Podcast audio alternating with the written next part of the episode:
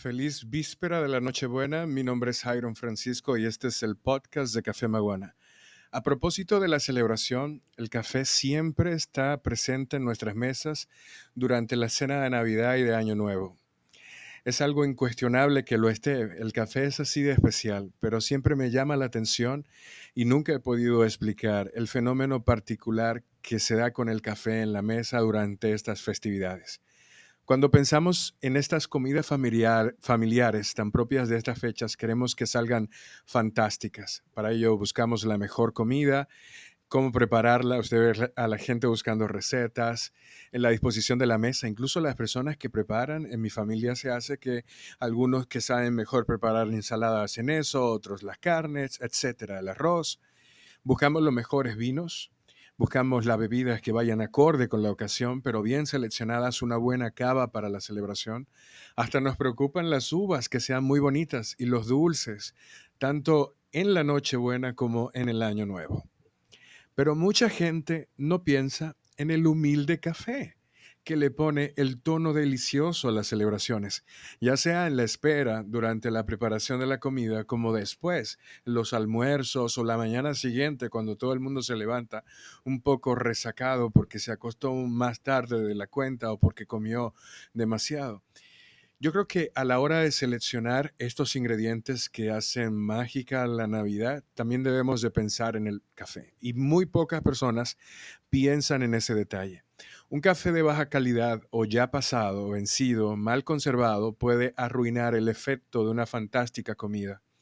Al que le gusta el café aprecia sobremanera el hecho de que se haya escogido un café para la ocasión, para finalizar esa comida o para celebrar pues la armonía de estar juntos. La pregunta es, ¿qué café debo escoger para que vaya a tono con lo especial que tiene la ocasión de la Nochebuena o la Navidad? Y este episodio se trata de eso.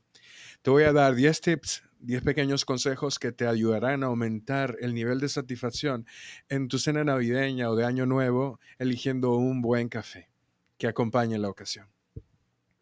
Lo primero es elegir un café fresco. Esto es importante. La frescura del café empieza a contarse en el momento en el que se tuesta y cuatro semanas después ya ese café ha agotado el máximo de su frescura. Sigue estando bien para consumo, pero no se van a destacar todos esos aromas y sabores que normalmente se destacarían en el café fresco. Y si queremos ingredientes de calidad, frescura sería el primer detalle.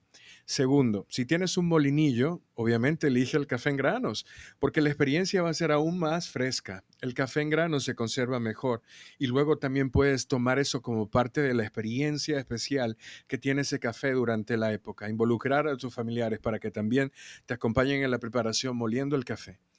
Un café bien tostado, mi recomendación como tostador es que elijas un café de tueste medio. La ventaja que esto tiene es que la mayoría de la gente le va bien este tipo de cafés. Algunos prefieren más fuerte, otros más suaves, pero el café medio siempre satisface a todas las personas. Así que si tienes muchas personas sentadas en esa mesa, pues lo ideal es que eh, escojas un café de tueste medio, porque lo vas a complacer a todos. Un café local con historia que tenga algo que decirte también es un, plus, porque invita a la conversación, a la conexión. Un buen ingrediente con historia que te permita contar esa historia también te va a ayudar. Escógelo de un pueblo en particular. Si tus padres vienen de Pedernales, por ejemplo, vienen de Neiva o vienen de Jarabacoa, de la zona norte, escoge un café que vaya de acorde con eso para contar eso dentro de la historia de la bebida de la que estás sirviendo. También puedes escogerlo en base a sus notas de sabor. Mi recomendación es, si es para después del almuerzo, escoge un café que tenga notas achocolatadas, que tengan una acidez baja, una acidez tenue, que tenga notas a nueces, especies. Y si es para la mañana, escoge un café que tenga notas brillantes, cítricas, suaves, dulces, porque esto va a ayudar a vitalizar un poco más suave la energía que se necesita en ese momento del día. Todo para contrarrestar los sabores que vamos probando también con la comida, para hacer un buen maridaje. También lo puedes escoger en base a sus procesos, un café natural, un café mieludo, un café de maceración carbónica, un proceso de fermentación anaeróbico, por ejemplo, y eso también sirve como para argumentar la experiencia de que se está tomando un buen café que ha sido cuidado incluso en el aspecto en el que se ha fermentado. Prepáralo de forma adecuada. Esto es importante. No solo prepares el café en la greca de forma adecuada, pero también puedes utilizar una prensa francesa.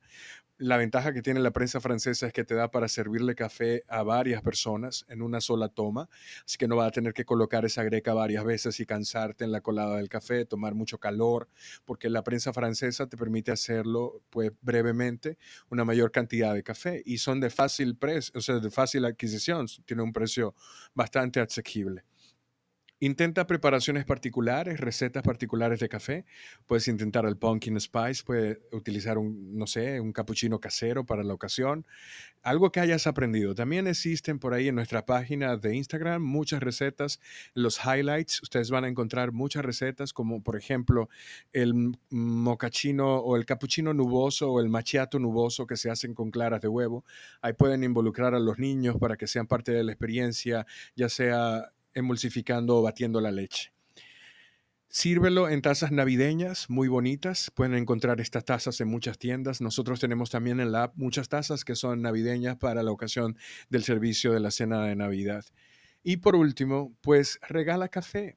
Cualquier persona dentro de ese grupo de tus familiares que le encanta el café, si tú le regalas café, eso es como regalarle oro. Cualquier amante del café en realidad aprecia mucho ese detalle y significa mucho para nosotros y para ti, supongo. Espero que este podcast te haya ayudado, que apliques este conocimiento durante tu cena de Nochebuena o la cena, la cena de Año Nuevo y el año que viene. Comparte esta información, yo sé que hay mucha gente que le puede resultar valiosa. Nos vemos en la próxima ocasión.